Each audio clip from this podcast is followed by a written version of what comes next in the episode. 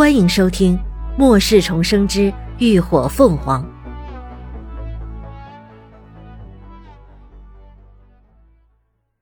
第二百五十三集《女王喵》。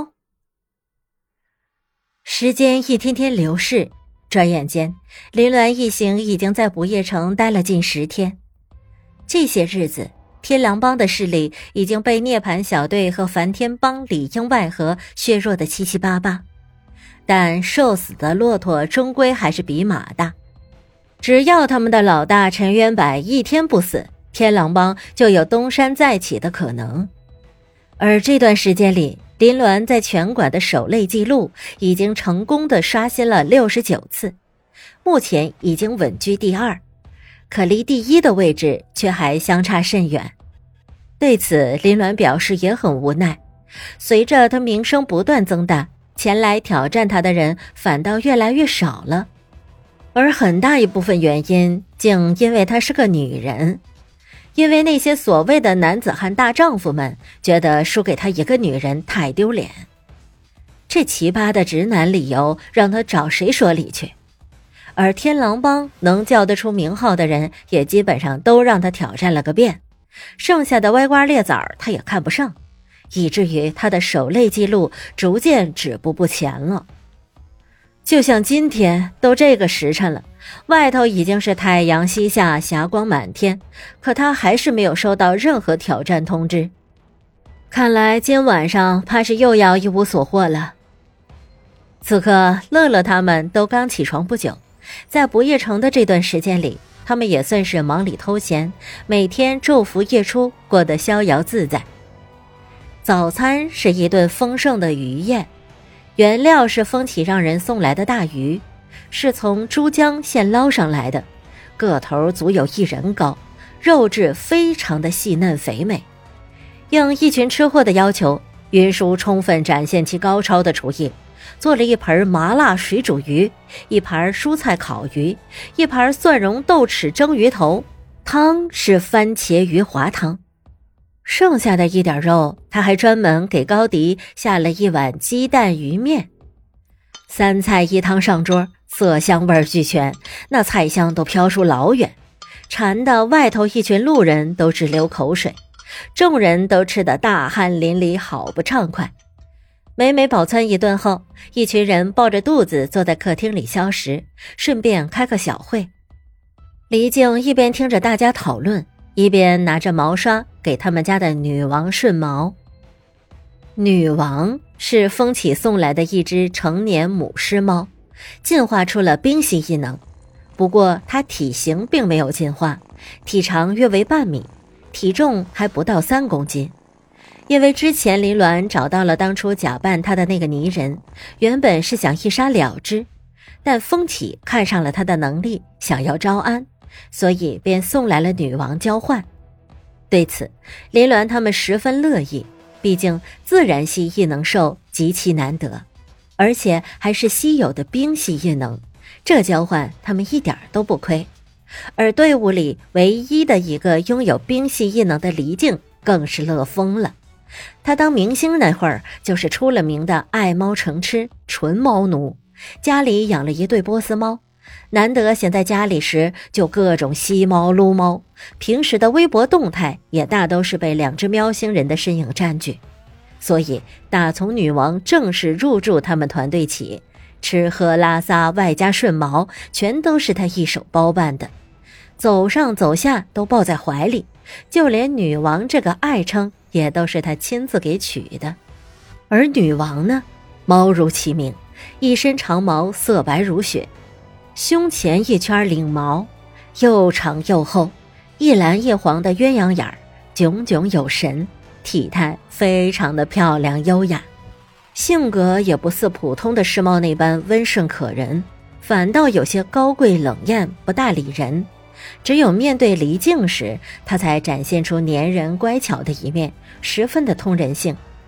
此刻。他正在他家猫奴的伺候下，舒服的眯着眼，翻着肚皮，嘴里发出满足的咕噜声，蓬松的大尾巴不时的扫摆着，看得一旁的乐乐眼睛都发直了。哎呦，黎静姐，你也给我撸一把呗！黎静笑眯眯的轻声问他们家的喵主子：“哎，女王啊，给小姐姐摸一下好不好啊？一会儿让小姐姐的妈妈给你蒸鱼吃哦。”女王挑起眼皮，偏了乐了一眼，抖了抖耳朵，懒懒的喵呜了一声：“行，你摸摸她的眉毛，揉揉腮，别摸肚子哈，她急了会挠人的。”得了恩赐，乐乐忙不迭伸手埋进那厚厚的雪白毛发中，用指腹轻轻的揉抚，感受到手下丝滑柔软的触感，顿时露出了一脸的满足。那奴性十足的模样，看得周围众人都忍俊不禁。对了，我们还要在这里待多久啊？吴一浩接回原来的话题。人有时候就是这样，过惯了腥风血雨的生活，难得偷闲了几日，反倒觉得不太真实。他现在就迫切的想要一个能够安定下来的地方。目前，他对《诗经》的研究已经有了很大的进展，制造出了不少的能量武器。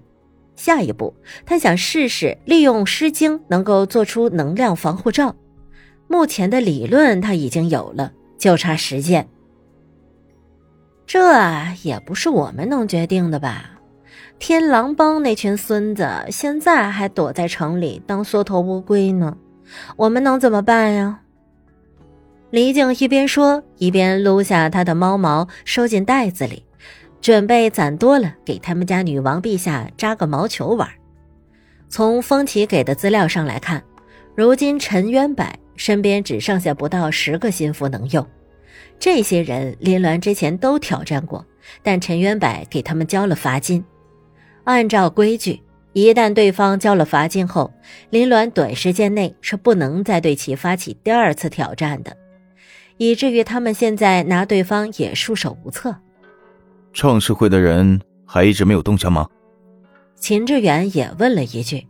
以天狼帮目前的情况来看，他们最好的出路就是找人结盟，而创世会便是结盟的不二人选。林鸾摇了摇头，目前还没有动作。我估计他们肯定会选择按兵不动的。虽然前世天狼帮就是联合创世会一起吞灭的梵天。只是最后，天狼帮又突然反水，将创世会也一并吞没了，所以才最终独占了不夜城。可当时天狼帮还是鼎盛时期，创世会会与他们合作无可厚非。而现在的天狼帮已经成了落水狗，以庄庆那墙头草的性格，不落井下石就不错了，绝对不可能再出手帮他们。但如果创世真的和天狼帮搞在一起，反而对他们有利，因为梵天就有了对其动手的理由。那这么干耗下去也不是办法。吴一浩推了推眼镜，要不干脆来硬的。天狼帮的家业都在城里，自然耗得起。可他们还有自己的计划，不可能把时间都浪费在这里。不行，秦志远否决。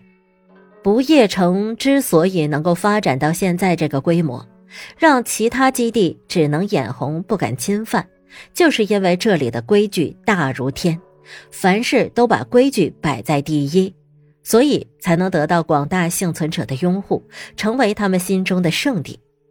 如果他们无视规矩，直接上天狼帮找麻烦，那他们这段时间好不容易塑造起来的好名声都将功亏一篑。